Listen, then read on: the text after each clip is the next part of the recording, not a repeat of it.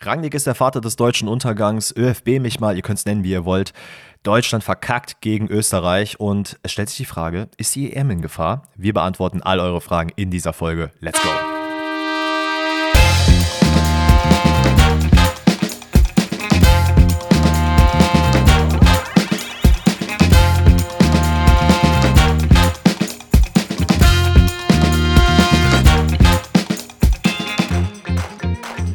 Grüezi alle miteinander, herzlich willkommen zu einer neuen Episode Pfosten rettet. Heute an einem wundervollen Donnerstag, an dem Deutschland wieder sich mit Blamagen abgeben muss. Es ist der Wahnsinn.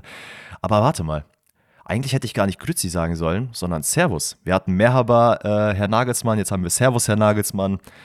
Österreich gewinnt gegen Deutschland und Junge, Junge, Junge, wir werden natürlich drüber quatschen, aber in allererster Linie frage ich natürlich, wie geht's dir, Alex? Mir geht's super. Ich musste gerade erstmal äh, herzlich leise lachen, damit man es nicht hört, weil in dem Moment, wo du angefangen hast, hat hier die Kirche gottlos angefangen zu bimmeln. Also ich hoffe, das hört man nicht auf der Tonspur, weil irgendwie wieder 12 Uhr jetzt gerade ist. Wir nehmen nämlich äh, ein bisschen früher heute auf, weil Danny wieder noch äh, immer noch frei hat. Aber mir geht's äh, tatsächlich sehr, sehr gut. Ähm, alles easy. Ich habe ein bisschen Bock über Deutschland zu reden, vielleicht ein bisschen zu ranten, mal ein bisschen zu schauen, wohin geht's in der Zukunft. Äh, vielleicht doch nochmal einen Trainerwechsel und wir holen einfach Ralf Rangnick rüber. Ähm, können wir ja mal, können wir ja mal überlegen. Ansonsten haben wir natürlich für euch äh, noch eure Fragen im Gepäck, wo ihr auch wieder äh, echt sehr geile Sachen teilweise eingesendet habt. Da bin ich auf jeden Fall auch gespannt, was Danny äh, sagt. Und ja, mir geht's super. Wie geht's denn dir? Mir geht's soweit ganz gut. Ich habe, äh, und da würde ich gerne mal eine Frage auch, das wäre so meine erste QA-Frage an dich stellen. Uh. Und zwar, wie stehst du so zu Änderungen im Sinne von, du kaufst dir zum Beispiel, weiß ich nicht, einen neuen Schrank, neuen Fernseher, kriegst irgendwie einen neuen Schreibtischstuhl und das passiert aber alles in einem sehr kurzen Zeitraum. Bist du dann so, ja, ist ganz nice oder bist du so, oh, okay, irgendwie ändert sich gerade sehr, sehr viel, I don't like it? Ach so, ich habe gar kein Problem mit Veränderungen. Also äh, finde ich jetzt nicht schlimm, wenn ich mir jetzt irgendwie, wenn ich genügend Geld hätte und ich mir jetzt einfach alles neu kaufen würde, hätte ich da äh, kein Problem mit. Ich habe es eher lieber, dass es so ähm, bulky ist, also dass alles auf einmal passiert, damit es sich nicht so mhm. zieht. Weil ich weiß zum Beispiel mhm, damals, okay. als wir umgezogen sind nach Köln, ähm, dann hatten wir halt sehr viele Möbel, die wir so nach und nach erst aufgebaut haben. Weil mit Sophia so einen mhm. riesen Schrank aufzubauen, für den die Sophia kennen, die wissen, dass die halt unter 1,60 ist, so, das ist halt, die ist sehr, sehr stark, aber die kann halt nicht so eine riesen Platte halt halten, weil die kippt einfach auf die drauf. Deswegen haben wir halt dann so nach und nach die Sachen halt aufgebaut und ich weiß noch, das hat mich todes abgefuckt, weil überall standen Sachen rum, aber du musst auch so viel mhm. machen, aber konntest es nicht alles auf einmal machen. Das feiere ich nicht. Deswegen Veränderung ist eigentlich immer äh, ganz geil, wenn, wenn halt alles auf einmal passiert. Du bist, du bist eher so, dass du nicht so Bock drauf hast, dass sich alles verändert es ist, es ist nicht direkt, dass ich da nicht Bock drauf habe und dass ich das nicht so feiere, aber es ist irgendwie gerade weird, weil ich habe mich jetzt in der Woche, in der ich jetzt hier äh, Urlaub habe, mich dazu entschlossen, meine Küche, die für diejenigen, die äh, die TikToks sehen oder ab und zu, wenn, Story, wenn Stories von Alex von mir hochgeladen werden, haben vielleicht gemerkt, dass ich so einen grauen, eine graue Wand hatte an der Küche oder an dem Küchenteil und das habe ich jetzt weiß gestrichen, einfach weil ich da irgendwie Lust drauf hatte. Hab dann ähm, hatte ich auch in meiner Insta-Story, habe mir jetzt am Dienstag äh, Tattoo stechen lassen und habe mir einen neuen Fernseher nach zehn Jahren mal endlich geholt. Oh. Und das war alles so ein bisschen, okay, das ist gerade ein bisschen viel, was hier abgeht irgendwie, dafür, dass ich jetzt erst vier Tage zu Hause bin. Das liegt aber auch äh, daran, müsst ihr wissen, dass, dass, dass Danny immer so bei so neuen Anschaffungen, glaube ich, auch sehr vorsichtig immer ist. Also du wartest oh, ja. immer sehr, sehr lange, du guckst, oh, habe ich genügend Geld, kann ich mir das auch wirklich leisten? Und das hat er auch schon gemacht, als er äh, 18 Jahre alt war oder so. Da, da war bei mir, konntest du die Tür nicht mit einrennen. Ich habe immer Geld bekommen und ich war so, und gib ihm. Ey, schau mal, das Verrückte ist bei mir eher, dass ich halt, wenn ich äh, also es geht bei mir gar nicht darum, so, okay, habe ich genug Geld dafür? Weil faktisch gesehen hätte ich das in dem Fall, das ist kein Flex, ich wollte es jetzt so sagen, aber dann ist es so, okay, aber ich habe sehr, sehr selten mal Geld für eine Kamera ausgegeben oder noch nie oder für einen Fernseher oder so. Das sind halt so Anschaffungen, auch als ich mir das Auto damals geholt habe, wo ich weiß, die machen faktisch Sinn und ich kann sie mir leisten und es geht's mir, mir geht es danach auch gut. Aber ich war so, hm, dafür habe ich aber noch nie Geld ausgegeben. Hm, weiß ich nicht. Hättest du mir jetzt gesagt, keine Ahnung, hier hast du 500 Euro, kauf dir davon Klamotten, gar kein Problem. Kaufe ich alles leer, was geht und habe damit auch gar keine Bauchschmerzen. Ja, okay. Naja, Fair, whatsoever. Fair, fair. Aber Bauchschmerzen hat auf jeden Fall ganz Deutschland, Julian Nagelsmann, Uli Hoeneß, ähm, ich würde sagen, wir beide Uli Hoeneß, so sehr, Uli Hoeneß hat tatsächlich in dem Interview gesagt, dass er nicht weiß, was zu tun ist. Das ist, glaube ich, das erste das krass, Mal, ne? dass, dass ich gehört habe, dass Uli Hoeneß äh, ratlos ist. Und das zeigt, glaube ich, wie kein anderes Zitat, in welcher Misere Deutschland gerade unterwegs ist, oder nicht? Also, wann hast du, kannst du dich mal daran erinnern, dass Uli Hoeneß mal gesagt hat, ja, ich weiß nicht? Der hat doch überall immer eine Meinung gehabt. Immer. Also egal was passiert ist, egal ob es im Fußball war, im Basketball, äh, Eishockey Im Basketball. oder in der Politik, Uli Hoeneß hat überall und jeden angerufen. Wenn es nicht der Doppelpass war, dann hat er im Bundestag angerufen. Der Mann hat überall eine Meinung. Und ich muss sagen, als ich das in deiner Story gesehen habe, du hattest das ja, glaube ich, gestern oder vorgestern ja, geteilt, ja. da war ich auch ein bisschen erschrocken, als ich dachte, oh, der Uli weiß nicht, woher das kommt. Oh, das ist aber ja, jetzt kein gutes Zeichen. Und aktuell Meistens war die Antwort einfach so, nicht genug Bayern-Spieler in der Startelf. das ist richtig. Ich finde es aber auch einfach gerade krass, dass scheinbar kein anderer auch eine Antwort darauf kennt. Ich meine, wir haben ja jetzt schon tausendmal über die äh, deutsche Nationalmannschaft geredet, natürlich jetzt ein bisschen akuter auch wegen den Länderspielpausen, aber irgendwie, es heißt immer, ja, wir haben zu wenig Intensität und äh, wir sind nicht genug in den Zweikämpfen. Und man fragt sich einfach so, ja, aber warum denn eigentlich nicht? Also ja, was ist denn der Hintergrund, ich, dass das nicht passiert? Ich, ich, glaube halt so ein bisschen, dass jetzt alle aus ihren Löchern kommen und sagen, sie sind ratlos, liegt so ein bisschen daran, dass die Sachen, wo man sagt, das ist doch ganz offensichtlich, was wir falsch gemacht haben, alle gemacht wurden und es hat halt einfach nichts verändert. Ne? Also man hat halt mhm. einen Trainer rangeholt, der erfolgreich ist mit Flick. Das ging nicht. Da hat man gesagt, okay, Flick äh, mit der Mannschaft, der ist nicht so der richtige Typ und weiß nicht, ob er das jetzt von Bayern so übertragen kann. Dann holen wir lieber wen Junges, der vielleicht für neue und Erneuerung steht, weil Flick auch immer dieselben Spieler hat spielen lassen. Stichwort Tilo Kehrer. Dann kam wieder Nagelsmann. Frischer Wind, ja. Sandro Wagner, cooler Typ dabei so. Und der nominiert ja sogar auch die Leute nach, die es sich angeblich verdient haben, nachnominiert zu werden. Das war vorher auch nicht so. Das heißt, mhm. viel Veränderung, aber das, das Ergebnis hat sich nicht verändert. Das heißt, es ist immer noch genau gleich schlimm. Und diese ganzen Punkte, wo man vorher gesagt hat, ja, ist doch ganz offensichtlich, dass unter Yogi Löw das nicht funktioniert, weil XYZ, hat man alle verändert und es klappt immer noch nicht. Und deswegen sind, glaube ich, viele einfach jetzt ratlos.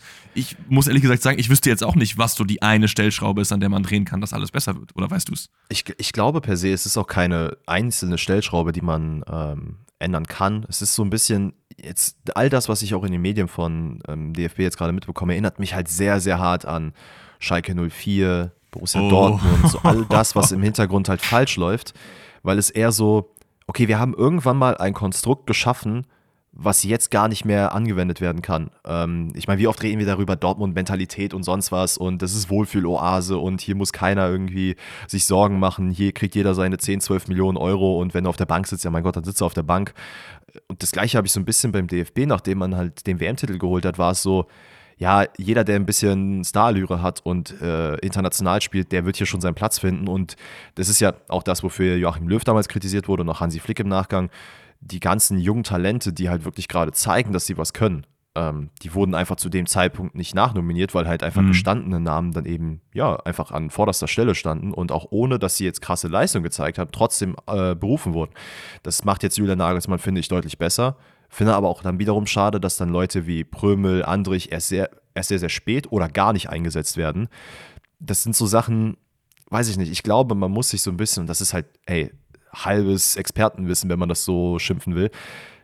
Das ist einfach etwas, du musst, glaube ich, wirklich darauf verzichten, große Namen einzusetzen. Wenn ein Florian Würz, ein Kimmich oder ein Sané oder sonst wer keine Leistung bringen, dann musst du halt in den sauren Apfel beißen und diese Leute auf die Bank setzen und dann eben die weniger Starspieler vielleicht mal an die vorderste Front schicken und sagen, ey, it's your stage, macht einfach. Ein, äh, ein Groß zum Beispiel saß ja auch jetzt für die zwei Spiele komplett auf der Bank. Fragt sich jeder, wieso. In den, über den wird in höchsten Tönen gesprochen, findet keinen Platz. Warum? Stattdessen lässt du natürlich wieder andere Leute spielen. Du musst auch Leute testen und spielen lassen. Aber es ist einfach so wild, weil ich mich dann frage, du hast doch jemanden, der halt gute Leistung gezeigt hat. Wieso spielt er nicht? Und wieso spielen dann zum Beispiel Leute, wie auch in dem Spiel, finde ich, nicht gut gespielt hat, Rüdiger?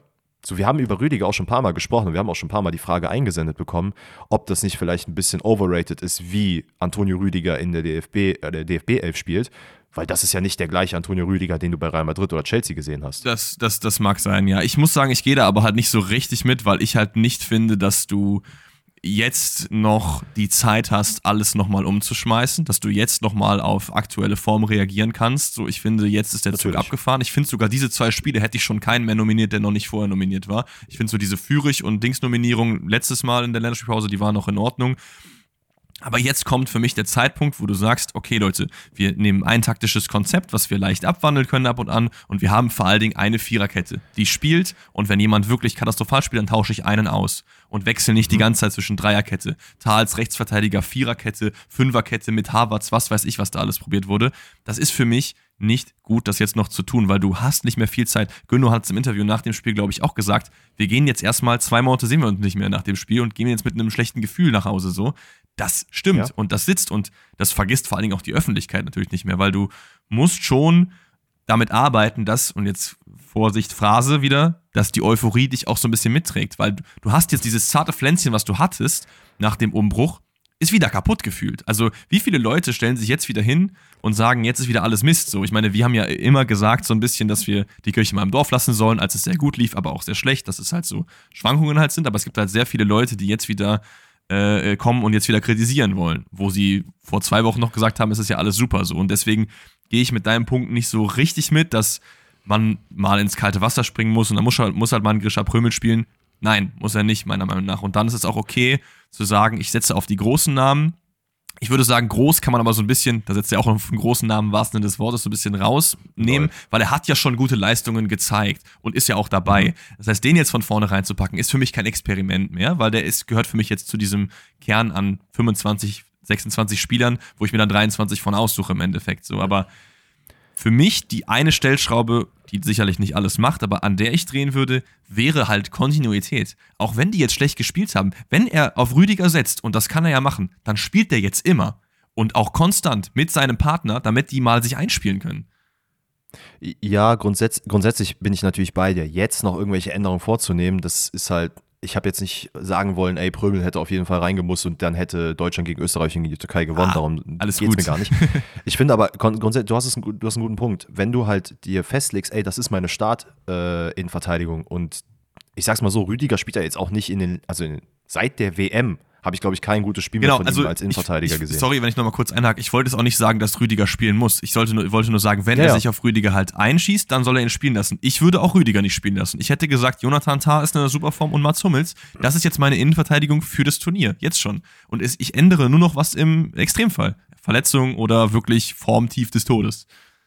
Ja, komplett. Und ich finde, dann hätte man aber vielleicht diese, und da will ich gar nicht Julian Nagelsmann per se jetzt irgendwie etwas vorwerfen, weil das hätte man auch schon früher, hätte man realisieren können, dass natürlich dieser Trainerwechsel stattgefunden hat. Also da wissen wir beide und alle anderen, die natürlich jetzt auch zuhören, das ist halt jetzt, ich will nicht sagen der schlechteste Zeitpunkt gewesen, ist auch nicht der beste Zeitpunkt, es ist einfach unglücklich, dass dieser Zeitpunkt überhaupt stattgefunden hat, irgendwo mittendrin in diesem Länderspieljahr.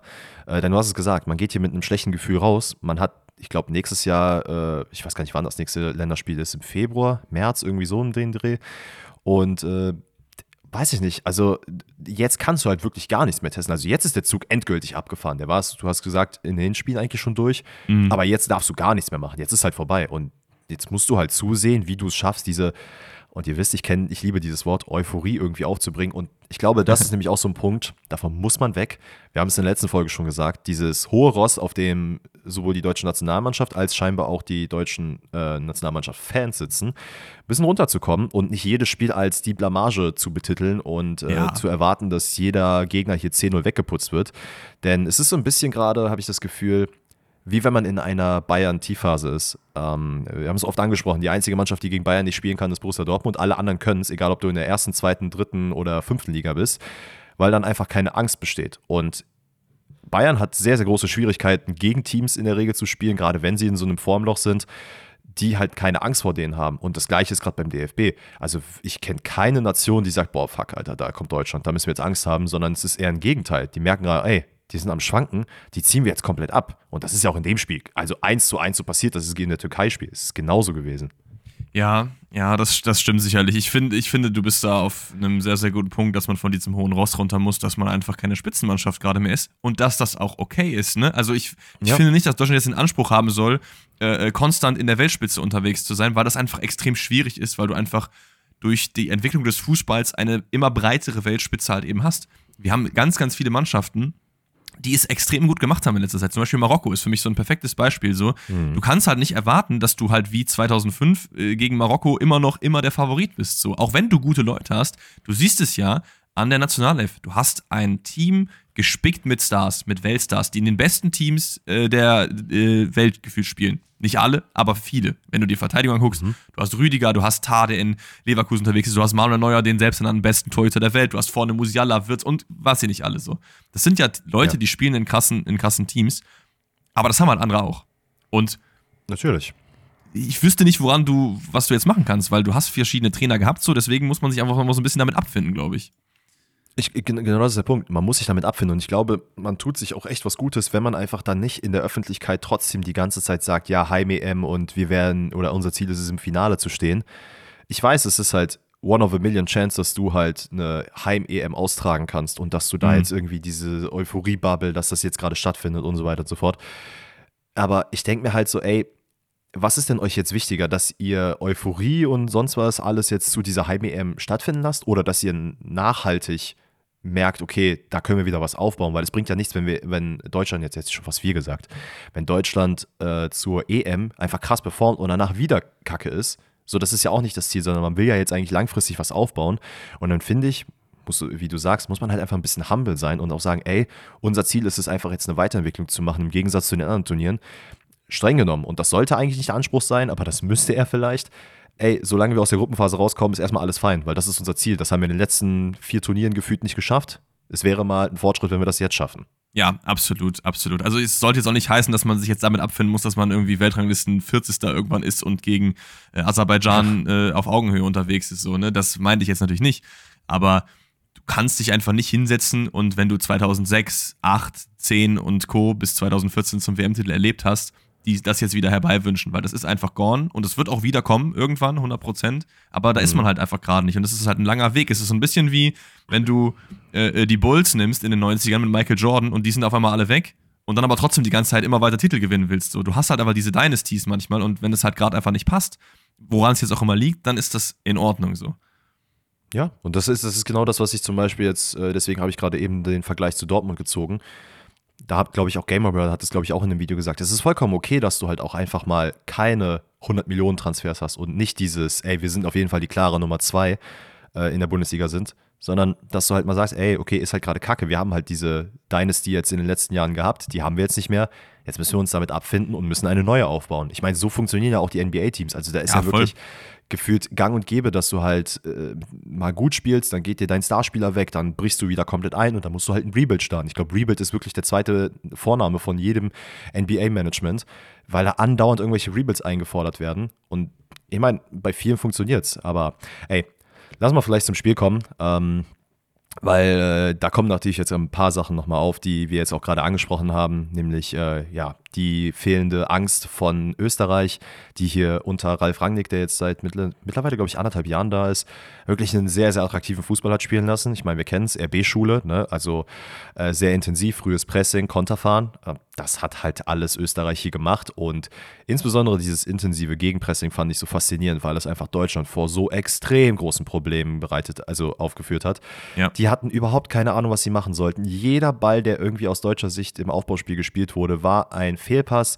Äh, ich habe mir eine Szene hier extra gescreenshottet, da war Kai Havertz auf der linken Seite, bekommt den Ball und versucht, ich glaube, er wird von Leimer angelaufen, wenn ich das jetzt richtig sehe, und versucht den Ball irgendwie ins Mittelfeld zu spielen und das einfach so No-Look und wirklich halbherzig ohne Körperspannung. Das war das der Pass vom Tor. einfach nicht erlauben. Also daraus hat dann war Österreich, das, das war, das war 26 Minuten und 28. fiel dann das Tor. Daraus hat dann Österreich hinten ein bisschen Ballen hergeschoben und dann kam halt äh, der Angriff, der das, das, das, das äh, Tor halt gemacht hat ja, sehe ich genauso, wie du es gesagt hast. Ne? Österreich finde ich, ich, da hat man aber auch das Gefühl, das passt halt wie die Faust aufs Auge. Der Trainer und die Mannschaft. Auf jeden Fall. Generell, Ralf Rangnick kennt jeden von den Spielern und seine Mutter persönlich. Also glaube ich, der hat jeden von denen schon mal trainiert, weil da sind so viele Leute, die bei RB unterwegs waren.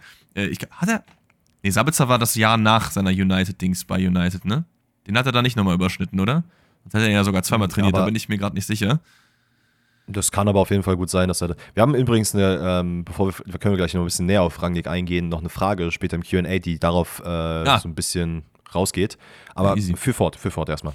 Ähm, genau, also es passt halt einfach wie die Faust aufs Auge, finde ich. So Trainermannschaft und auch dieser Spielstil so. Ich fand auch, ähm, auch wie das, wie das Spiel auf die Leute, die man hat, ausgelegt halt einfach ist. Ne? Du hast gesagt, dieses große Pressing. Man hat immer wieder versucht, diese langen Bälle auf Gregoritsch zu schlagen, der in meinen Augen einfach mhm. kein Abschlussstürmer ist, aber sehr, sehr gut darin, diese Bälle halt zu verteilen und anzunehmen. Das hat man Voll. sehr oft gesehen. Der hat einfach eine super Übersicht. Mit seinem Kopf legt er den Ball auch bei dem einen Tor vor. Das hat sehr, sehr gut funktioniert.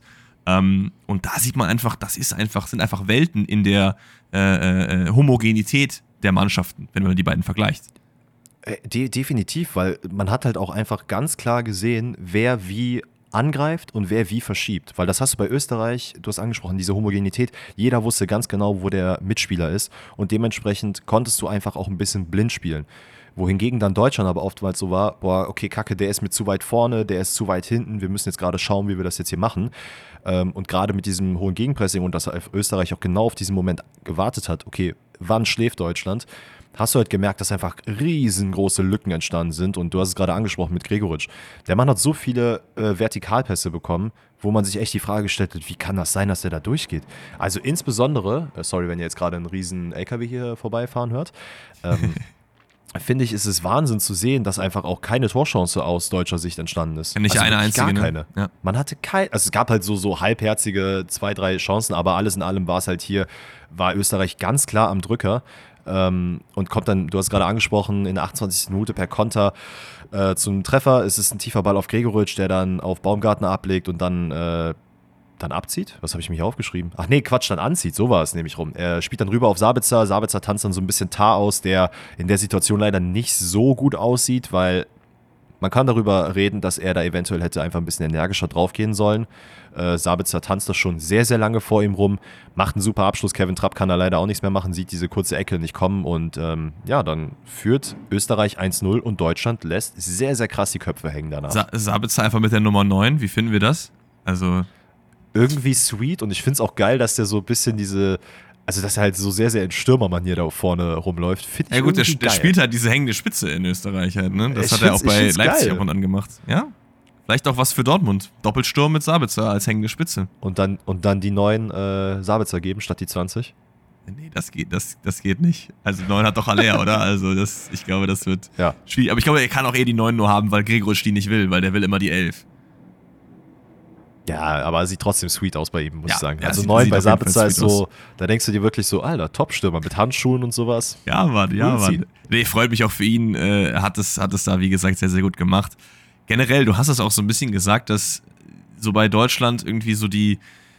Es wirkt halt alles nicht so, als wüsste man genau, wer wo ist und wer welche Aufgabe halt hat. Was aber meiner Meinung nach auch Mhm. dann wieder dran liegt, du kommst aus einem Club, der spielt ein bestimmtes System. Gehst zur Nationalelf und da ist dann ein Nagelsmann, der in vier Spielen vier verschiedene Systeme spielen lässt.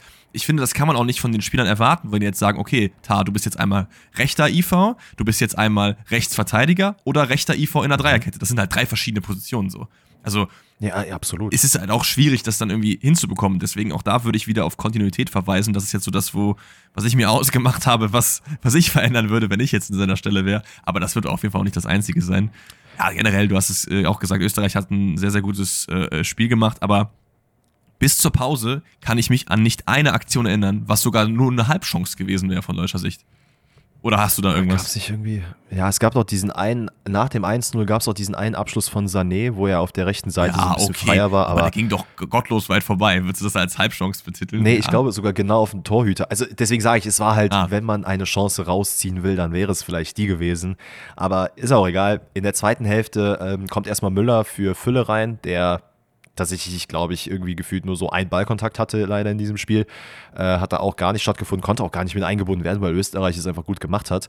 Und dann kommt es in der 49. Minute zu Leroy Insane, der, äh, mit wem läuft er da den Zweikampf? Mit Vene. Äh, Vene, ne? Ja, äh, läuft ihn so ein bisschen in die Hacken, überläuft ihn da, tritt ihn dann noch so ein bisschen hintern, Vene macht dann noch sein Bein hoch, dann geraten beide aneinander und dann gab es den halben Chokeslam von Sané gegen Vene. Und da müssen wir, glaube ich, nicht drüber reden, dass das eine glasklare rote Karte ist. Ich, ich, ich möchte über was anderes reden. Ich fand es so lustig. Also klar, es ist eine rote Karte, aber dass sich halt Nagelsmann dann im Interview im Nachhinein hinsetzt und das ist dann auch wieder nicht gut gemanagt, meiner Meinung nach, und sagt, ja, das war natürlich unglücklich, aber vorher hätte man auch Mwene schon rot zeigen können. Wo ich mir dachte, weiß ich jetzt nicht, wofür so. Also ich, meine, er hat halt das Bein gehoben, klar, dafür hat er auch Geld bekommen, das Ja. ist auch in meinen Augen fair. Und er, er hat ihn nochmal irgendwie so ganz leicht am Hals so. Aber das ist nowhere near eine rote Karte. Und sich dann im Nachhinein hinzusetzen, anstatt zu sagen so, ja, Leroy weiß, dass er einen Fehler gemacht hat, war dumm, fertig. Warum nicht so? Warum Ja. muss man sich immer hinstellen und dann das so rechtfertigen? Also, ich verstehe so dieses, dass man sich irgendwie vor die Mannschaft stellen will und vor einzelne Spieler und so, aber das war ja ein glasklarer Fehler, hat ja Leroy Sané auch selber gesagt, so, dann stell's doch auch als das da und versuch nicht irgendwie so zu rumwursteln. Ich glaube, das ist nämlich genau der, äh, dieser Coup der ganzen Geschichte, dass halt auch einfach Leroy nach, sowohl ich glaube auf Twitter als auch oder auf X, wie man es jetzt nennt, und Gott. im Interview gesagt hat, yo, ey, geht halt voll auf meine Kappe, ähm, ich muss mich da beherrschen, es ist einfach nicht gut. Ich meine, ich war sogar Arnautovic. Einfach Arnautovic musste Leroy Sané zur Seite ziehen und hat ihn beruhigt und das muss schon was heißen, weil der ist eigentlich so gefühlt der Erste, der dann auch dazwischen geht und auch mal eine Faust verteilt. Ähm, fand ich sehr lobenswert von ihm, aber auch natürlich äh, Shoutout an Leroy Sané, der auch eingesehen hat, weil ich glaube, vor ein paar Jahren hätten wir über einen Leroy Sané gesprochen, der das vielleicht nicht so gesehen hätte, der Mhm. sich da jetzt nicht so in die Verantwortung gezogen hat. Ich würde jetzt nicht sagen, dass das Spiel aufgrund seiner roten Karte verloren geht, weil das hat man gefühlt schon in der ersten Nein. Halbzeit so halb verloren. Weil ich finde nämlich sogar nach der roten Karte hat Deutschland es eigentlich sogar ganz gut geschafft, in Zweikämpfe zu kommen und stand auch ein bisschen gepackter, natürlich gezwungenermaßen. Hat es aber grundsätzlich dann ein bisschen besser gemacht. Aber auch in der zweiten Halbzeit ist Österreich komplett am Dominieren und will unbedingt aufs 2-0 drücken. Und wir haben dann in der 73. Minute, und das finde ich so ein bisschen, ja, wie soll ich sagen, ähm, bezeichnend für dieses gesamte Spiel oder auch wie Österreich spielt. Alaba hat in der eigenen Hälfte den Ball. So, wird nicht angelaufen, weil warum auch, ist er vollkommen okay. Aber spielt den Ball dann gefühlt über 60 Meter in die Tiefe und keiner der Deutschen versucht da irgendwie dazwischen zu gehen auf Gregoritsch. Der Mann steht in der Spitze alleine. Kann den abtropfen lassen zu Baumgartner und der macht ihn natürlich überragend rein per Lupfer, aber ich finde es crazy zu sehen, dass einfach ein einziger vertikaler Pass, der flach kam, den grundsätzlich easy hätte abfangen können, finde ich einfach Wahnsinn, dass dieser Ball dann zu einem Tor führt und du dir einfach denkst, Alter, so leicht kann es gegen euch gehen. Ja, ja, ja, ja, ja. Das äh, ist sehr bezeichnend. Ich verstehe auch nicht, wo dann Rangnicks Aussage im Interview im Nachhinein kam, wo er dann irgendwie meinte, ja, also ich traue Deutschland schon zu, bei der, w äh, bei der EM mindestens bis ins Halbfinale zu kommen. Das ist so eine, für, mich, für mich so eine Pep Guardiola-Aussage. So. Spielt irgendwie gegen Scunthorpe United und sagt, ja, wir sind auf Augenhöhe. Keine Ahnung. Also, das war nicht auf Augenhöhe. Das hat man hier an diesem äh, Tor schon gesehen. Und dann habe ich mir noch eine Sache aufgeschrieben, und zwar die einzige deutsche Chance, die mir in Erinnerung geblieben ist, nämlich dieser Kimmich-Abschluss, der dann irgendwann reingekommen ist, der dann irgendwie den so knapp über die Latte setzt. Das war wenigstens mal was, wo man mit ganz, ganz viel Glück und einer bisschen besseren Stellung vom Wind irgendwie wäre da vielleicht an die Latte gegangen, aber das, das war's. Und dahingehend ist es schon eine Blamage, nicht wegen dem Ergebnis, nicht weil man gegen Österreich verloren hat, sondern ich finde, das ist ja schon ein Spiel, es ist jetzt nicht das Revierderby, aber es ist schon Deutschland gegen Österreich, das ist schon ein Duell, so mäßig. Das kann man schon Und dass man es da überhaupt nicht hinbekommt, irgendwie gut auszusehen. Ich würde jetzt nicht das Wort Blamage draufklatschen, aber es, es geht in diese Richtung, finde ich schon irgendwie, weil dass du das verlierst und dass die gut sind und so ist alles fein, aber halt wie auch die Sané-Sache und so, das muss halt in einem Freundschaftsspiel, das muss halt nicht sein. Ja, ähm, Gregoritsch hat nach dem Spiel eigentlich einen ganz interessanten Punkt gebracht. Im Interview und hat er gesagt, ähm, das ist, glaube ich, schon von Vorteil, oder er sagte, ne, aus seiner Sicht, ich glaube, es ist schon ein Vorteil, dass wir aus einer oder aus Pflichtspielen jetzt in dieses Freundschaftsspiel gegangen sind. Es ist eine ganz andere Art und Weise, sich vorzubereiten und wirklich verpflichten, diese Punkte zu holen, damit du zur EM gehen kannst, Ja, als stimmt. eine Nation, die halt eben Austrags, äh, äh, Auftrags, nee, wie nennt sich das? Aus- Austragungsort ist. Austragungsort. Oder Austragsgeber, wie auch immer. Ähm, Gastgeber oder und halt Austragungsort? muss, ne? Danke, Gastgeber, das habe ich gesucht. äh, und das halt einfach dann nicht machen muss. Und ich finde, damit hat er einen sehr validen Punkt getroffen. Ähm, es war auch Per Mertesacker, der, glaube ich, auch in einem Interview danach, wo man auch gemerkt hat, ich weiß nicht, ob du das gesehen hast, der hatte so gar keinen Bock darauf und musste sich, glaube ich, sehr, sehr zusammenreißen, dass er die deutsche Nationalmannschaft nicht im öffentlichen Fernsehen komplett auseinanderreißt. Da hat die ganze Zeit versucht, Auch ein geiler ja, Typ politisch einfach, ne? korrekt zu bleiben. Ja, komplett liebe den Dude. Ähm, aber ja, äh, wir hatten ja auch, und ich glaube, hast du noch was zum Spiel grundsätzlich? Sonst Ich, ich wollte noch fragen, wenn, wenn du, wir haben ja viel über Kontinuität jetzt geredet, wenn du Mhm. dich jetzt für eine Formation entscheiden müsstest, welche würdest du nehmen? Würdest du diese Dreierkette nehmen mit äh, offensiven Linksverteidiger und einem Tar auf rechts? Äh, nee, Viererkette mit offensiven Linksverteidiger Tar auf rechts, Dreierkette oder eine normale Viererkette? Was wäre so dein Go-To? Ich glaube, aufgrund der Spieler, die man hat, würde ich eher auf diese offensive Außenverteidiger-Schiene gehen. Ähm, Dass du zwei richtige glaub, Außenverteidiger das- hast? Nee, nee, dass du, also so wie du sagst, dass eventuell Tar, Süle oder wer auch immer dann die Rechtsverteidigerposition übernimmt und dann auf der linken Seite Benny Henrichs äh, Raum oder wer auch immer Mhm. versucht, dieses, was wir oft immer so als Beispiel nehmen, dieses typische Nagelsmann-Spiel mit Alfonso Davis zu machen, wenn das denn da so sich etablieren lässt.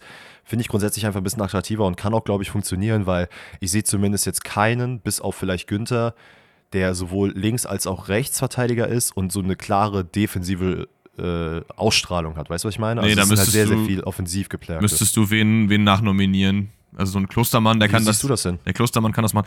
Ich sehe auf jeden Fall Havertz und Brand nicht als Schienenspieler. Ich finde, diese Formation ist Mhm. geil, aber du kannst sie nicht spielen, wenn du keine Schienenspieler hast. Geht einfach nicht. Ja. Und der Einzige, der das so ein bisschen machen kann, ist für mich Henrichs, finde ich, weil der so diese rechte Flanke geben kann. Da musst du aber halt auch links das Counterpart dann irgendwie Raum nehmen. Aber dann ist es ihm halt zu defensiv. So. Und deswegen würde ich da auch mitgehen. Entweder, entweder du machst eine normale Viererkette mit zwei Sechsern, dann hast du Henrichs rechts und Raum links zum Beispiel. Okay. Oder du gehst wirklich diesen Weg und machst das äh, System, was wir am Anfang gesagt haben, mit dem einen Offensiven und den Rechtsverteidiger, der dann eigentlich ein Innenverteidiger ist. Aber so wie es jetzt in dem Spiel war, auf jeden Fall nicht, meiner Meinung nach. Vollkommen fair. Ich äh, finde es auch wild, wenn man so ein bisschen auf unsere Spotify-Umfrage äh, schielt. Wir haben ja euch die Frage gestellt am Montag, ob Kai Havertz auf der linken Seite eine realistische Option äh, ist. Und es ist faszinierend, weil einfach die Meinung sehr, sehr gesplittet ist ähm, und sehr ebenmäßig gesplittet. Wir haben jetzt, echt? Ja, wir haben 37 Prozent der Leute oder der Befragten sagen halt, probieren kann man es auf jeden Fall. Wo wir auch gesagt haben, ey, grundsätzlich ist es nie verkehrt zu probieren, ne? kann man ja mal schauen. Nur nicht mehr jetzt, Ähm, ne? Also, Genau, 28 Prozent sagen, er müsste offensiv spielen und 36 Prozent sagen oder stellen sich auch die Frage, wie wir sie uns gestellt haben, es ist fraglich, ob er überhaupt mit soll. Ja. Und dann überhaupt diese Positionsfrage in, äh, gestellt werden kann. Und das finde ich sehr, sehr wild, weil offensichtlich das Land ist gespalten. Das Land ist gespalten. Ja, aber ich war auf jeden Fall auch Teil der 36 am Ende, du natürlich auch, ne? Ich würde aber Ja. sagen, ähm, wir haben ja jetzt in den letzten Tagen extrem viel über Nationalelf geredet. Wir werden auch gleich nochmal ein, zwei Sachen ansprechen in den QA-Fragen. Ich wollte jetzt nochmal ganz kurz über die Nationalmannschaft der Frauen reden, denn da gab es ein kleines Interview, für den ich nicht mitbekommen habe, erkläre ich das mal kurz. Und zwar, ähm, die Trainerin oder Ex-Trainerin der deutschen Frauennationalmannschaft, äh, Voss Tecklenburg, war ja, glaube ich, ich weiß nicht seit wann, aber in diesem auf unbestimmte Zeit Erholungsurlaub. Und da haben sich halt viele gefragt, okay, es ist irgendwie nichts bekannt, was ist denn da jetzt los und so, wird sie nochmal Trainer werden? Ich glaube, sie ist jetzt beerbt worden von Horst Rubesch nochmal oder so. Ich bin mir da auch gerade aber gar nicht sicher. So oder so ähm, ist es jetzt wohl in einem Interview rausgekommen, dass sie extreme mentale Probleme wohl hatte. Und das, da wollte ich einfach nur noch mal kurz drüber reden. Ihr kennt das, das sind immer so Themen, die sind direkt an meiner Haustür, weil ich einfach finde, dass man da nicht genug drüber reden kann, dass es sehr wichtig ist und mentale Gesundheit einfach ein krasses Thema ist. Sie hat im Interview dann sowas gesagt, wie dass sie teilweise sich äh, nachts übergeben hat, nicht schlafen konnte, nichts mehr gegessen hat, weil sie irgendwie so unter, unter Strom stand und dann trotzdem noch weitergemacht hat, weil sie einfach nicht auf sich und ihren Körper halt gehört hat. So. Und das ist einfach was, falls es euch so geht, sucht euch Hilfe, redet mit, redet mit Freunden, Familie, mit professionellen Leuten. Weil damit sollte man echt nicht spaßen, weil das hat halt irgendwann echt dicke, dicke körperliche und auch vor allem geistige Konsequenzen. Und äh, gute Besserung geht da an dieser Stelle natürlich an sie raus. Sie wird jetzt halt nicht mehr Trainerin sein. Sie hat natürlich auch ein paar Fehler eingeräumt, wo ich auch sage, das ist auch ähm, sehr ehrenwert, dass sie das getan hat. Sie hat zum Beispiel gesagt, dass die Kommunikation halt nicht gut war. Sie hat halt niemandem richtig Bescheid gesagt, außer so ein, zwei Leuten, dass halt der Erholungsurlaub aufgrund dieses Burnouts halt ist und die Spielerinnen wussten halt teilweise überhaupt nicht, was abgeht. Kommt sie wieder, kommt sie nicht. Dann gab es ein paar Interviews von Spielerinnen, die dann gesagt haben, so, ja, ich weiß es halt nicht, was soll ich jetzt sagen und so. Das war halt, glaube ich, nicht so gut. Aber ich finde es schön, dass wir in 2023 sind und dass Leute solche Interviews geben können und dann auch, auch viel Zuspruch bekommen und dass man, dass ich mittlerweile auch easy eingestehen kann und nicht mehr das irgendwie verstecken muss, wie das früher oft noch der Fall war. Und ja, Burnout ist äh, nicht geil. Nicht geil.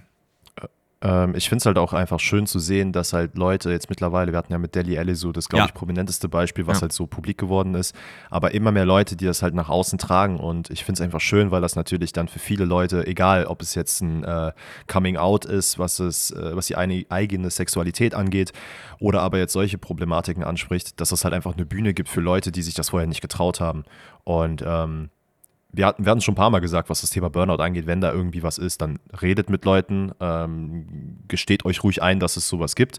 Äh, ich kann das hier auch ganz transparent sagen. Ähm, ich habe auch ein, also ich, ich meine, so oft wie Alex anspricht, dass ich viel arbeite und mache, man realisiert oftmals als eigene Person halt nicht den Punkt, an dem es eventuell zu viel wird und man muss sich halt von den Leuten um sich herum so ein bisschen runterkommen lassen, dass dann auch gesagt wird, ey, chill mal. Und äh, deswegen ist Alex auch immer so happy, wenn ich dann tatsächlich mal ein Wochenende habe, an dem ich nichts gemacht habe, sondern nur Ja. rumgegammelt habe. Finde ich immer geil. Ja, das ist halt auch wichtig. Und deswegen ist es umso schöner, sowas dann auch zu hören, in dem Sinne, dass es halt publik gemacht wird. Ähm, natürlich auch von meiner Seite aus gute Besserung an dieser Stelle. Ja. Und ähm, genau. Genau, mehr war es auch nicht. Ich wollte das nur noch mal kurz äh, ansprechen. Ich wollte jetzt da nicht nochmal so ein riesen Ding draus machen. Ich würde aber sagen, wir kommen zu den QA-Fragen. Da sind nämlich einige geile eingeschickt worden. Äh, und starten rein mit meiner Lieblingsfrage von dieser Woche. Also, wenn es eine Frage des Tages gäbe, dann wäre es diese. Die kommt nämlich von Matthias. Und Matthias hat die Frage schon letzte Woche eingesendet. Ich Dödel hab's nur vergessen aufzuschreiben. Deswegen Shoutout äh, dran. Matthias Frage ist, in den letzten zwei Wochen war die NFL ja zu Gast, mittlerweile in den letzten vor drei Wochen dann, äh, in Frankfurt. Welche Fußballer würden eurer Meinung nach folgende Position am besten spielen können? Also er hat dann so Positionen aufgelistet, die es im Football gibt. Ich glaube, ich spreche da für dich mit, wenn wir jetzt sagen, dass wir nicht die größten Football-Experten sind. Deswegen erklären wir vielleicht nochmal kurz, mhm. welche Position was macht. Ähm, und dann müssen wir einen Spieler nennen, der diese Position am besten spielen könnte. Wir starten rein mit dem Quarterback. Der Quarterback ist im Prinzip der, der bei den Plays immer den Ball bekommt und den Ball halt verteilt. Also braucht eine gute Übersicht und muss irgendwie eine gute Ability haben, den Ball zielgerichtet zu werfen. Wer ist dein Quarterback? Für mich brauchte ich einen Spieler, der natürlich den Ball vorantreiben kann, der die Übersicht hat, der ganz genau weiß, okay, wen muss ich jetzt wie schicken und spielen lassen, damit die nächsten drei Spielzüge so und so aussehen. Und in meinen Augen muss da Kevin De Bruyne stehen. Uh, der Mann ist einfach die Übersicht himself. Let's go. Habe ich auch gesagt. Ich habe halt so ein bisschen, ich habe ab und zu noch so ein, zwei äh, Optionen mir daneben geschrieben, falls ich mir nicht sicher war, ob Matthias gerne aktuelle Spieler haben wollte oder nicht aktuelle Spieler. Nicht aktueller Spieler, der auch ein extrem geiler Quarterback wäre, Andrea Pirlo. Oh ja, auf jeden Fall. Der Mann hat das Spiel gelesen wie ein Buch. Ja. Ähm, dann geht es weiter mit dem Wide Receiver. Das ist derjenige, der versucht, den Ball zu fangen. Da brauchst du also jemanden, einen sehr, sehr schnellen, der auf den Außen durchhietet und dann versucht, einen Touchdown zu erzielen. Das heißt, wir gehen einfach mit jemandem, der so ein bisschen slippery ist, aber vor allen Dingen auch extrem schnell. Wen hast du da? Alfonso Davies. Ich, ja, find, ich, wer soll sonst ich, ich, finde, der Mann ist natürlich auf der einen Seite extrem schnell, aber es gibt viele, die extrem schnell sind unterwegs. Aber ich finde, der hat auch so eine Ability, sich irgendwie immer so dran vorbeizumogeln. Ich, da gab es ja diese eine Szene, wo er da gegen vier da irgendwie in der eigenen Hälfte sich da irgendwie rumgewurschtelt hat. Mhm. Deswegen habe ich ihn genommen und nicht jemand anders, den wir später noch sehen, auf einer anderen Position. Äh, du hast auch Alfonso Davies genommen? Okay. Ich habe Alfonso Davies auch genommen. Bin ich mal gespannt, wen du da jetzt noch so reingepackt hast. Aber gut. Ja, den, der ihn stoppt, aber da kommen wir gleich noch zu. Also, ja. ähm, weiter geht's dann mit einem Running Back. Weißt du, was der Running Back macht? Der Ballträger. Genau, der Ballträger. Wen hast du da? Jude Bellingham.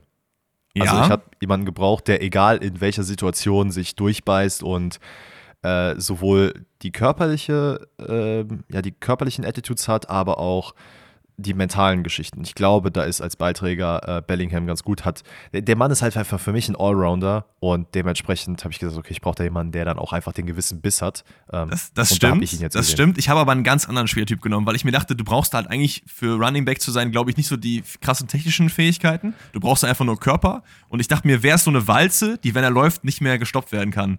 Und das ist für mich Erling oh. Haaland. Oh, ach so, ich hätte jetzt gesagt, du kommst, kommst mit Lukaku. Ja, der, der, der ist, den habe ich dahinter stehen. Den habe ich dahinter stehen.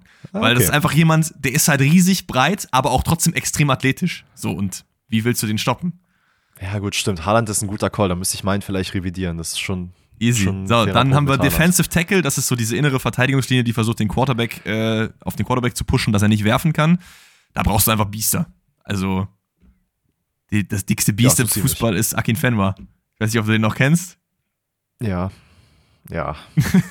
ja ich, okay, gut, ich muss jetzt meinen nochmal überdenken, weil ich habe halt gedacht, so, okay, wer kann sich denn, oder wer hat keine Angst, egal welcher Spieler auf ihn zugeht, ihn in irgendeiner Art und Weise zu verteidigen. Also okay. Also nicht wirklich zu stoppen, sondern auch einfach dazwischen sich zu stellen.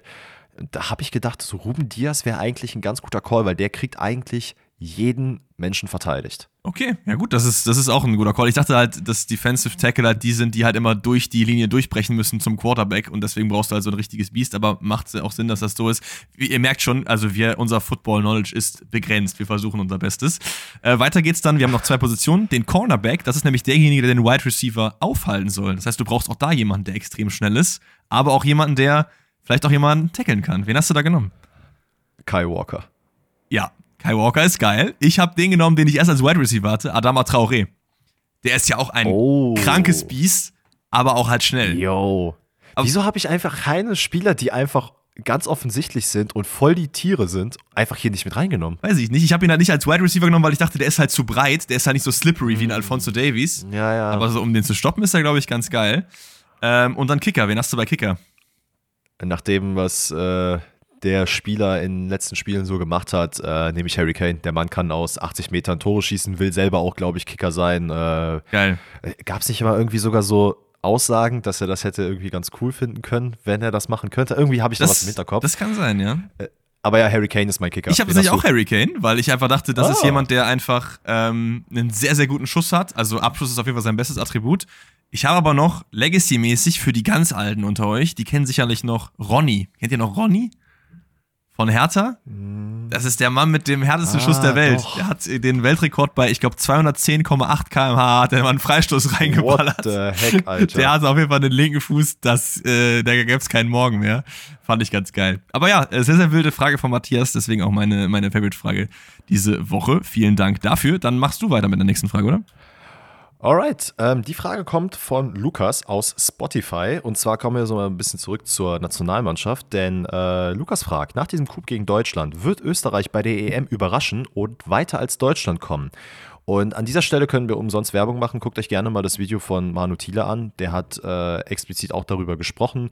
Ähm, dementsprechend wollen wir da jetzt auch ein bisschen drüber reden. Aber guckt es euch gerne an. Es ist ein sehr, sehr gutes Video. Lasst Liebe da, schreibt, dass äh, ihr von Pfosten rettet kommt. Aber ich glaube tatsächlich, Österreich könnte so ein bisschen Underdog-mäßig sein. Ähm, Rangnick hat auf jeden Fall den Fußball in Österreich nochmal so ein bisschen anders jetzt interpretiert, als es vorher war. Es war äh, Franco Foda, der ja vorher Trainer war. Boah, das war doch das ein oder? bisschen- War das nicht ganz, ganz schlimm? Ja, das war, es war dieses sehr defensiv orientierte Fußballspiel, was halt einfach auch nicht gut mit anzusehen war. Und das passt halt auch einfach Und als- null zu Österreich. Null. Die haben ja keine krassen und- Verteidiger, die da irgendwie dazwischen gehen. Selbst die Innenverteidiger, so wie ein Alaba, die sind ja technisch begabt im Spielaufbau und nicht in der Physis. Absolut. Und deswegen fand ich so geil, dass du das gerade schon angesprochen hast, bevor wir darüber überhaupt geredet haben, dass ja eigentlich dieser RB-Fußball, wie Rangnick ihn jetzt spielen lässt, einfach wirklich perfekt passt auf Österreich, weil gefühlt einfach jeder zweite Spieler, wenn nicht sogar jeder Spieler in irgendeiner Art und Weise mal entweder unter Rangnick gespielt hat oder aber diese RB-Schule durchgemacht hat, äh, an der sich ja die ganzen österreichischen Mannschaften auch so ein bisschen orientieren. Und das hat sich ja mittlerweile aus Österreich herausgespreadet in die gesamte Welt mit äh, Glasner, äh, mit Roger Schmidt und so weiter und so fort. Und ich finde, deswegen passt es gerade auch so unglaublich gut, dass du quasi den Vater des Ganzen jetzt in diese Mannschaft packst, die eigentlich ja auch komplett überall verstreut sind, erfahrene Spieler sind, die auch in äh, sehr, sehr guten Clubs spielen in Europa, dass du die jetzt einfach zusammenbündelst und egal wen du da hinzuziehst, ob es jetzt ein junges Talent ist aus Österreich, was ja auch sehr gut gefördert wird, oder aber irgendeinen erfahrenen Spieler, jeder kennt diese Spielphilosophie Ja. und gibt sich dem Ganzen hin. Und ich glaube, Baumgartner hat es auch gesagt in einem Interview, dass er meinte, so, so ein bisschen, ja, man hat jetzt mittlerweile die Eier, dass man auch mal gegen Leute spielen kann und sich nicht immer so defensiv verstecken muss. Und ich finde, durch diese ganzen Sachen kann man schon darüber reden, dass Österreich auf jeden Fall zumindest Underdog-mäßig unterwegs sein könnte und vielleicht mal, ja, nicht nur Gruppenphase schafft, sondern darüber hinaus vielleicht auch einen Schritt weiterkommt. Und ich muss ganz ehrlich sagen, auch nach dem Spiel jetzt, es würde mich nicht wundern, wenn man auch weiter als Deutschland kommt. Ja, also ich würde fast, ich würde, Underdog würde ich streichen. Ich finde, Österreich ist für mich gar kein Underdog. Österreich ist für mich einer, der äh, im erweiterten Favoritenkreis mit dabei ist. Weil im Favoritenkreis auf den Titel, das sind die üblichen Verdächtigen, da brauchen wir, glaube ich, nicht drüber reden. Aber so danach, finde ich, in dieser Riege an Mannschaften, die danach kommt, da ist Österreich sofort dabei, meiner Meinung nach, weil die eben diesen guten Kader eben hatten. Du musst dir einfach mal anschauen, wer da auf dem Platz steht, so. Und vor allen Dingen, viele von denen kennen sich ja auch aus der Bundesliga teilweise, weil die schon miteinander gespielt haben. Das sind halt, wie viele RB-Spieler sind da unterwegs? Ex-RB ist Sabitzer, wir haben Leimer Ex-RB, die sich auch noch von Bayern kennen, Seiwald gerade bei RB, Schlager bei RB, äh, Baumgartner gerade bei RB, das ist halt quasi, als hättest du gefühlt Leipzig auf dem Platz so und das ist auch ein dicker Vorteil. Deswegen, also ich gehe da auf jeden Fall mit. Ich bin mir ziemlich sicher, dass Österreich weiterkommen wird als Deutschland bei der EM. Okay, nice. So, von der EM gehen wir in die Bundesliga mit der Frage von CHR, wahrscheinlich Christoph oder Christian oder so, ich weiß es nicht, es stand nur CHR. Äh, und er fragt, Thema Patrick Schick. Glaubt ihr, er hat noch einen relevanten Platz bei Bayern 04 Leverkusen oder würdet ihr ihm zu einem Wechsel raten?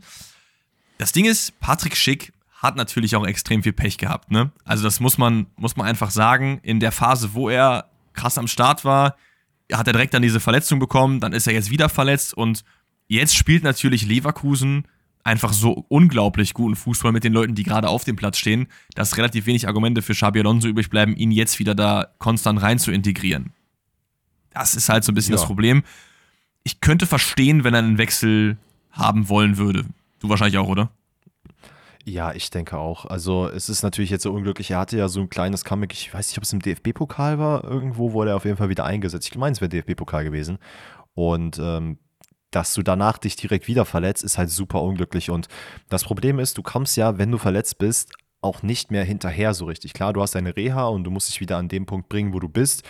Aber nebenbei wachsen ja alle Spieler gerade bei Leverkusen über sich hinaus. Und warum solltest du jetzt zum Beispiel dieses, äh, also never change a winning team, es gäbe ja keinen Grund außer Belastungssteuerung, dass man Boniface vielleicht auch mal rausnimmt und Schick von Anfang an spielen lässt. Mhm. Dafür muss Schick aber auch genau das auf den Platz bringen, was halt das Leverkusen-Spiel halt braucht. Und ähm, ich weiß nicht, ob dann, das kann ich halt auch aktuell jetzt gerade nicht einschätzen, ob er das hat, ob es dann diese Phantomschmerzen gibt, wie man es immer so kennt, weil es gibt ja viele Spieler, die von Verletzungen zurückkommen, gerade von so langwierigen, die dann äh, ja einfach nicht mehr dieselben sind ich würde mich, würd mich freuen, wenn Schick einfach auch wieder auf dem Level spielt, wo er aufgehört hat quasi. Aber ich könnte mir auch vorstellen, dass er selber sagt, ey, ich glaube, das macht keinen Sinn mehr. Ich muss nochmal irgendwie einen Schritt zurückgehen, um ja. dann nochmal darüber hinaus zu wachsen. Das, das glaube ich auch. Wo würdest du ihn sehen? Also von meiner Seite aus, ich sehe kein Team in der Bundesliga, das funktionieren würde, weil Dortmund hat zu viele Stürmer. Also hat Füllkrug und Aller. Warum? Leipzig mhm. wird da nicht zurückgehen. Äh, glaube ich nicht, weil die auch zu vorne ein Überangebot haben. Äh, und Bayern, mit Bayern Frankfurt. auch keinen Sinn. Frankfurt würde halt gehen, tatsächlich, stimmt, ja. Weil würde ja zumindest passen. Ich meine, da ist ja. jetzt Frankfurt aktuell ist an jemand anderem dran. Ich weiß gar nicht, ob das jetzt mittlerweile durch ist, aber die haben da wohl ihren äh, Wunschkandidaten. Aber das Problem ist halt auch, du weißt ganz genau, du musst dir jetzt einen Spieler holen oder du holst dir einen Spieler, der jetzt sehr, sehr lange verletzt war. Ja. ja. Und willst du das? Und das Ding ist, Frankfurt hätte halt zumindest das Geld auch dafür, ne? Weil das wäre gerade, ist mir gerade noch so in den Kopf gekommen, aber die haben ja das Kolumani äh, äh, Money unterwegs. Ja, vielleicht Frankfurt, aber ich glaube auch er wird eher wieder in Richtung Italien, glaube ich, gehen, wo er auch schon aktiv ich war. Denke, das wäre die, auch gut für ihn. Für die Roma, wo alles so ein bisschen langsamer, ein bisschen physischer auch ist. da kann er mit seiner äh, Physis auch gut performen. Deswegen, ich glaube, Italien ist the way to go. Mhm. Easy. Okay. Ähm, lass mich mal kurz gucken, was haben wir hier als nächste Frage? Alles klar. Ey, Matthias, wir haben zwei Matthias diesmal. Fragt auf Spotify, was sagt ihr zur Aussage von Mike Bartel gegenüber Marie-Louise Ether? Ähm, findet ihr die Reaktion von Kevin Schade richtig, sich nach der Aussage von seinem Berater zu trennen oder eben nicht? Vielleicht als Hintergrund, wir haben es auch am, ich weiß gar nicht, ob es am Montag war oder am Donnerstag, äh, haben wir ja schon angesprochen, ne? Co-Trainerin jetzt das erste Mal, erstmals in der Bundesliga, ähm, Mike Bartel unter anderem, glaube ich, auch der Ex-Berater von Lewandowski, wenn ich mich jetzt nicht komplett irre. Ich meine, die wären, hätten zusammengearbeitet. Ähm, Maxi Bayer ist unter anderem in seiner Agentur, aber eben auch Kevin Schade bis vor kurzem.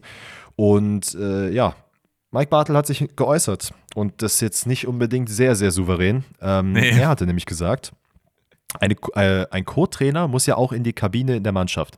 Bitte nicht noch den deutschen Fußball der Lächerlichkeit preisgeben. Es langt, dass man die Mannschaftshierarchie komplett zerstört hat mit den Transfers. Es braucht nicht noch andere Stories aktuell.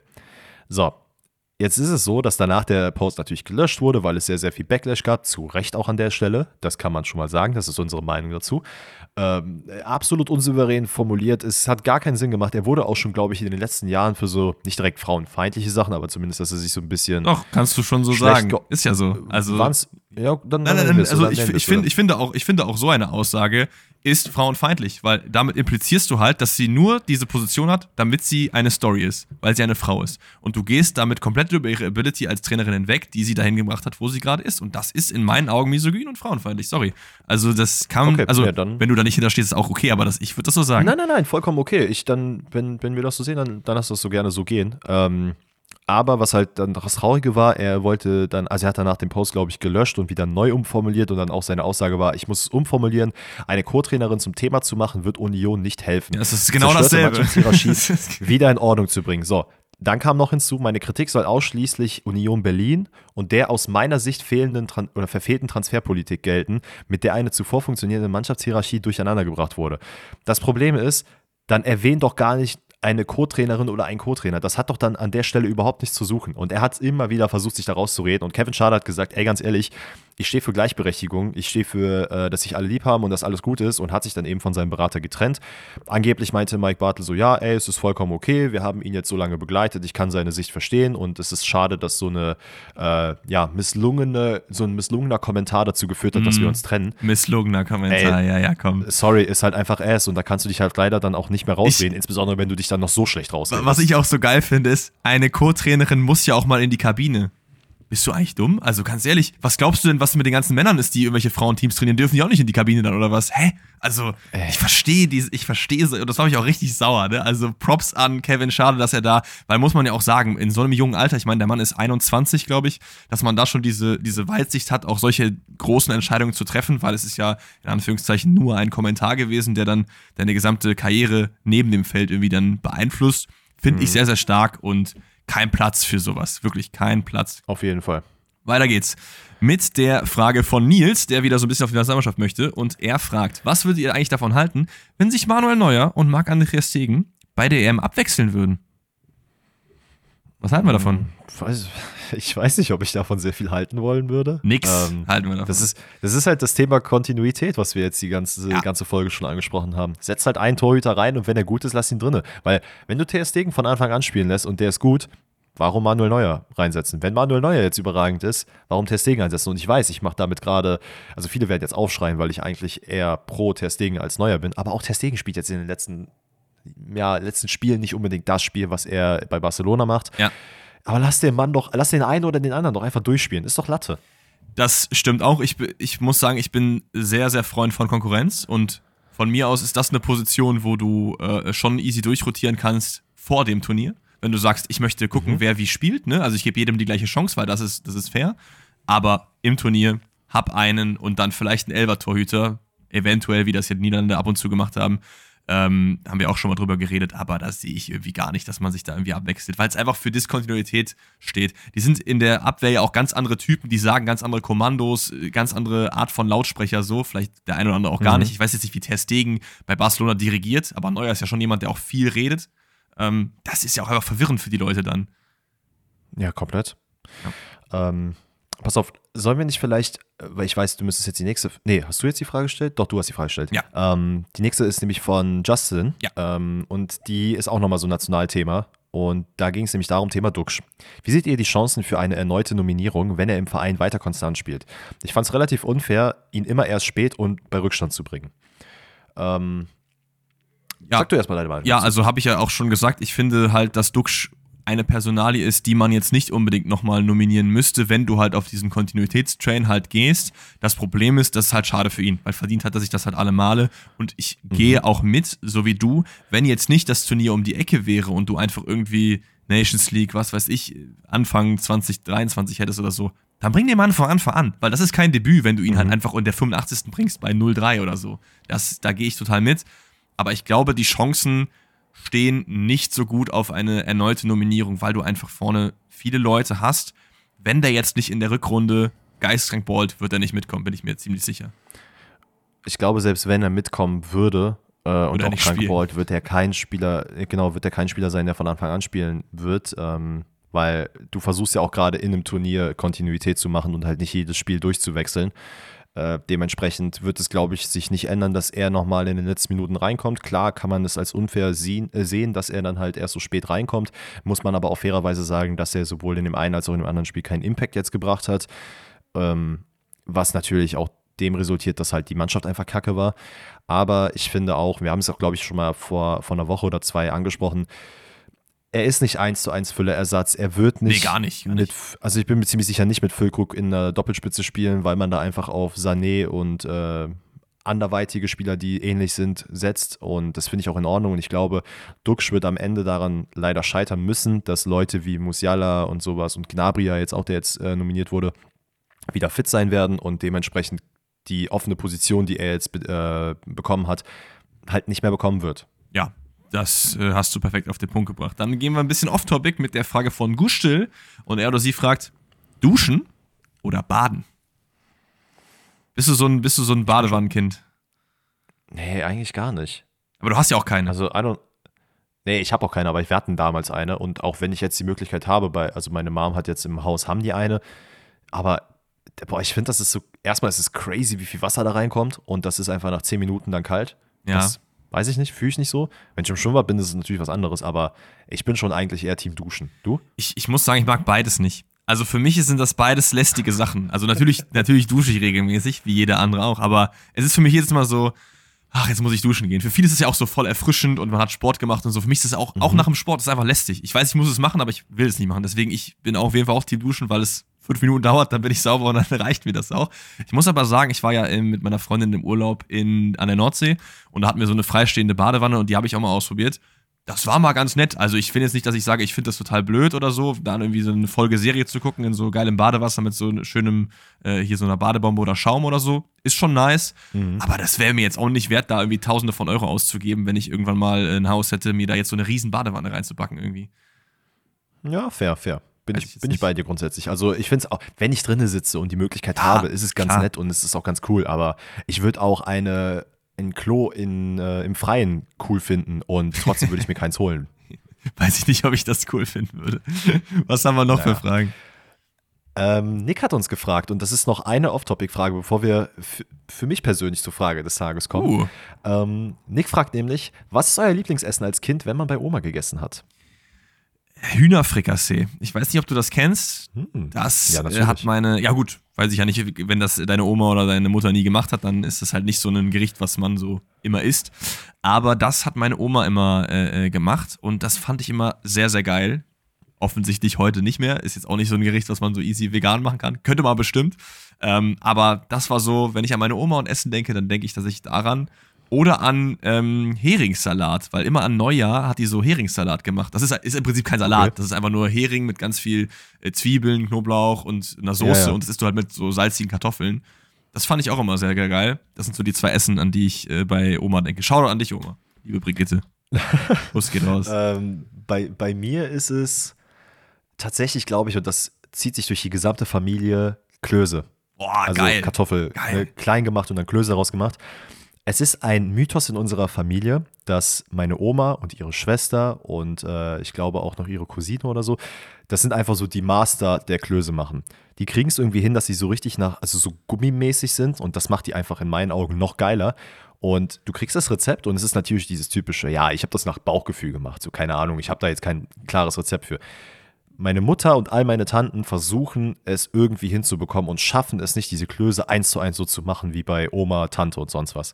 Dementsprechend ist meine Oma einfach dafür gegoatet, so kranke Klöße zu machen. Und ich sag, wie es ist, wenn ich mit meiner Mom bei ihr bin und sie macht die, also dann kannst du mal locker so 30 Klöße nur für uns beide machen. Der Rest keine Ahnung, kann normale Kartoffeln essen, aber meine Mutter und ich zerfleischen die Dinger komplett. Geil. Ja, Klöße machen wir, glaube ich, nächste Woche. Wir machen jetzt immer so eine Liste, was wir, wann wir kochen, damit wir auch mal so einen Überblick haben. Und da machen wir Klöße mit irgendwie oh. so einem Braten und einer geilen Soße.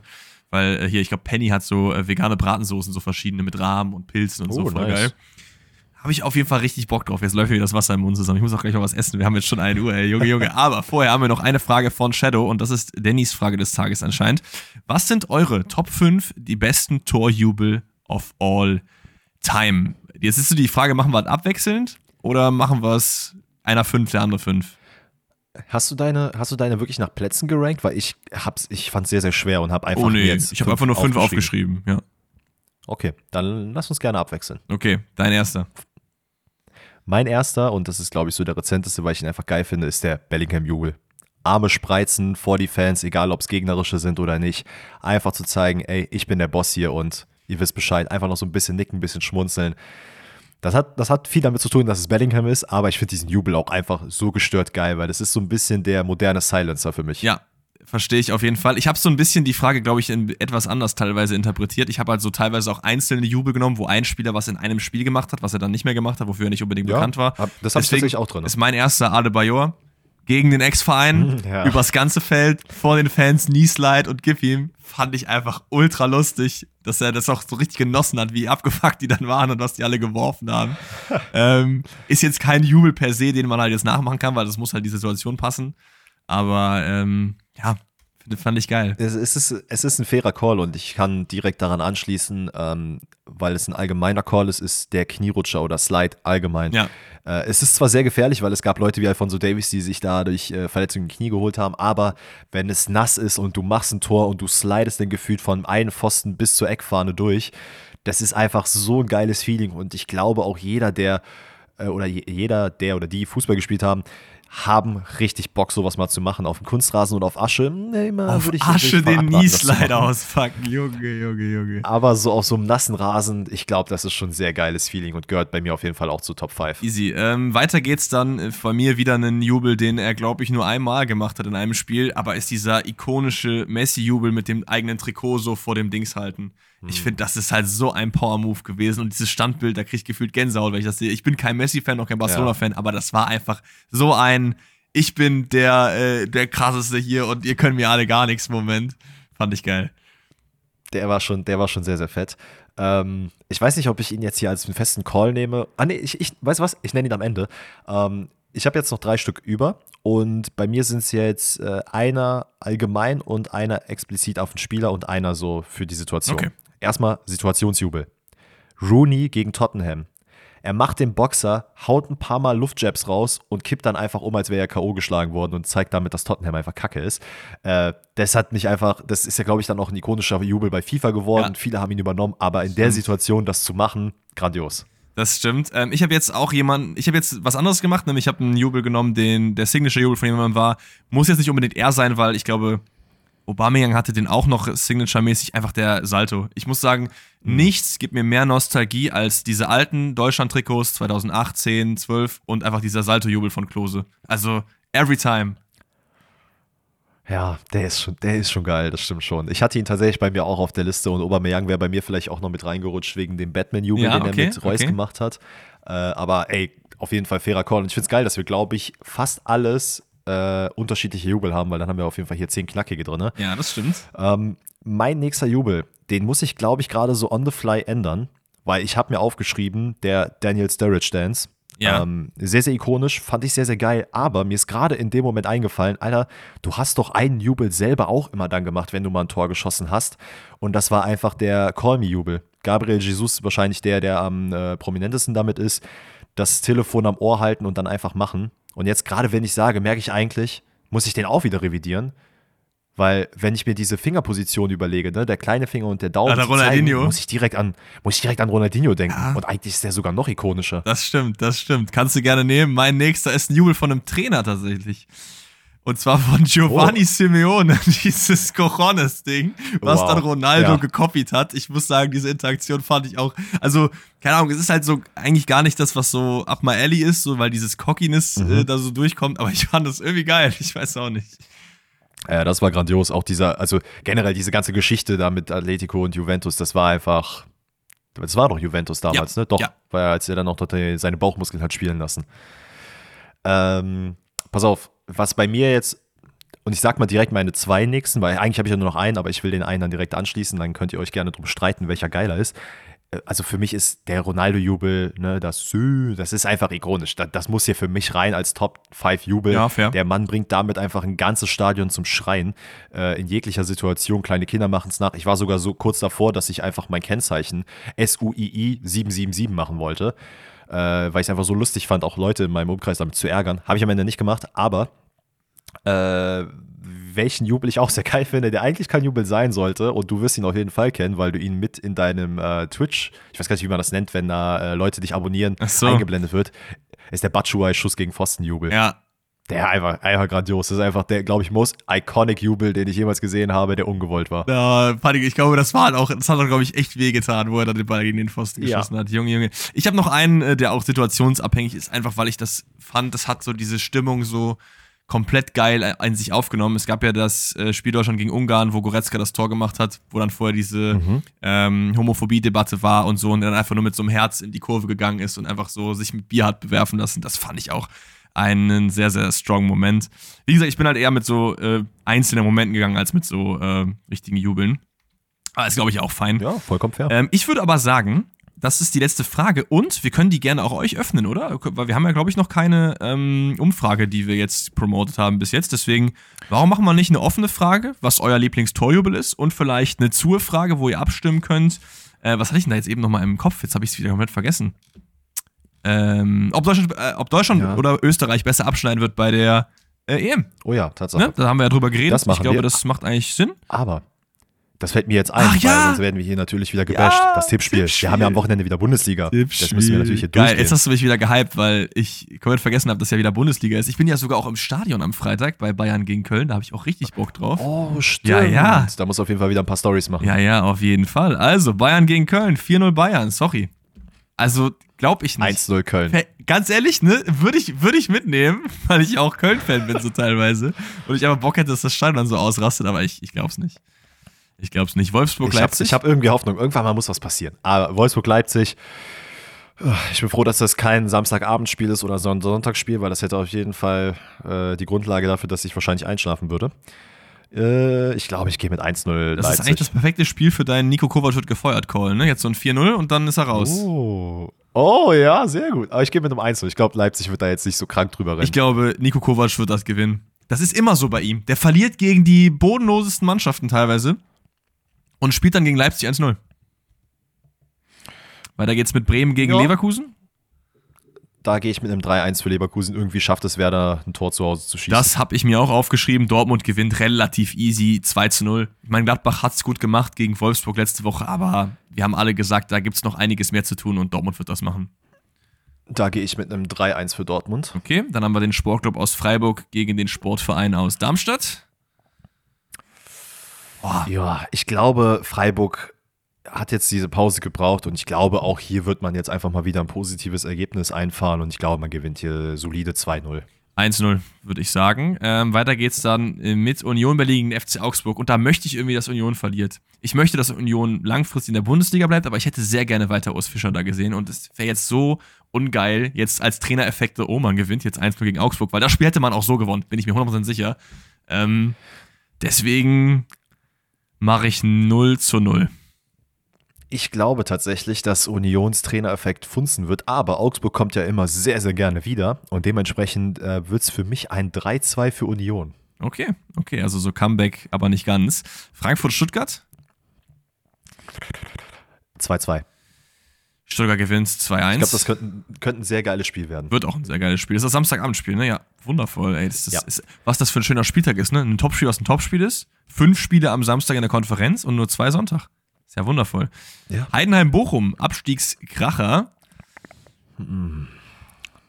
Boah.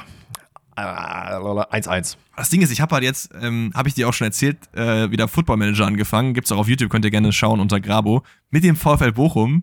Und die haben eigentlich schon gar nicht so einen schlechten Kader, ehrlich gesagt. Das ist mir dann aufgefallen. Ja. Äh, 2-1 Bochum.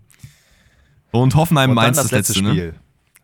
Hoffenheim-Mainz, letztes Spiel. Äh, ich glaube, da wird Mainz nicht untergehen, aber zumindest 1-0 verlieren. 2-0 habe ich äh, für Hoffenheim.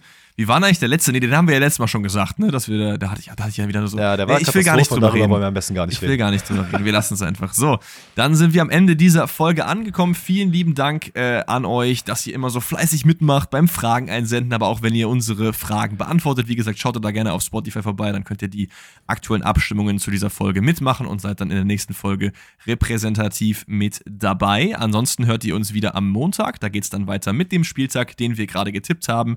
Wahrscheinlich liegen wir wieder ganz, ganz weit daneben. Nett, nett, drum, nett drum rumgeredet, dass du nicht weißt, welcher Spieltag das ist. Achso, nee, ich weiß, es ist der 12., oder?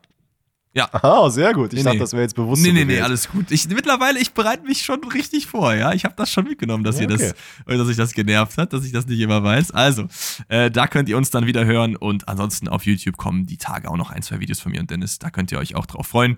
Bis dahin, haut rein. Ciao, ciao. Ciao. Ja,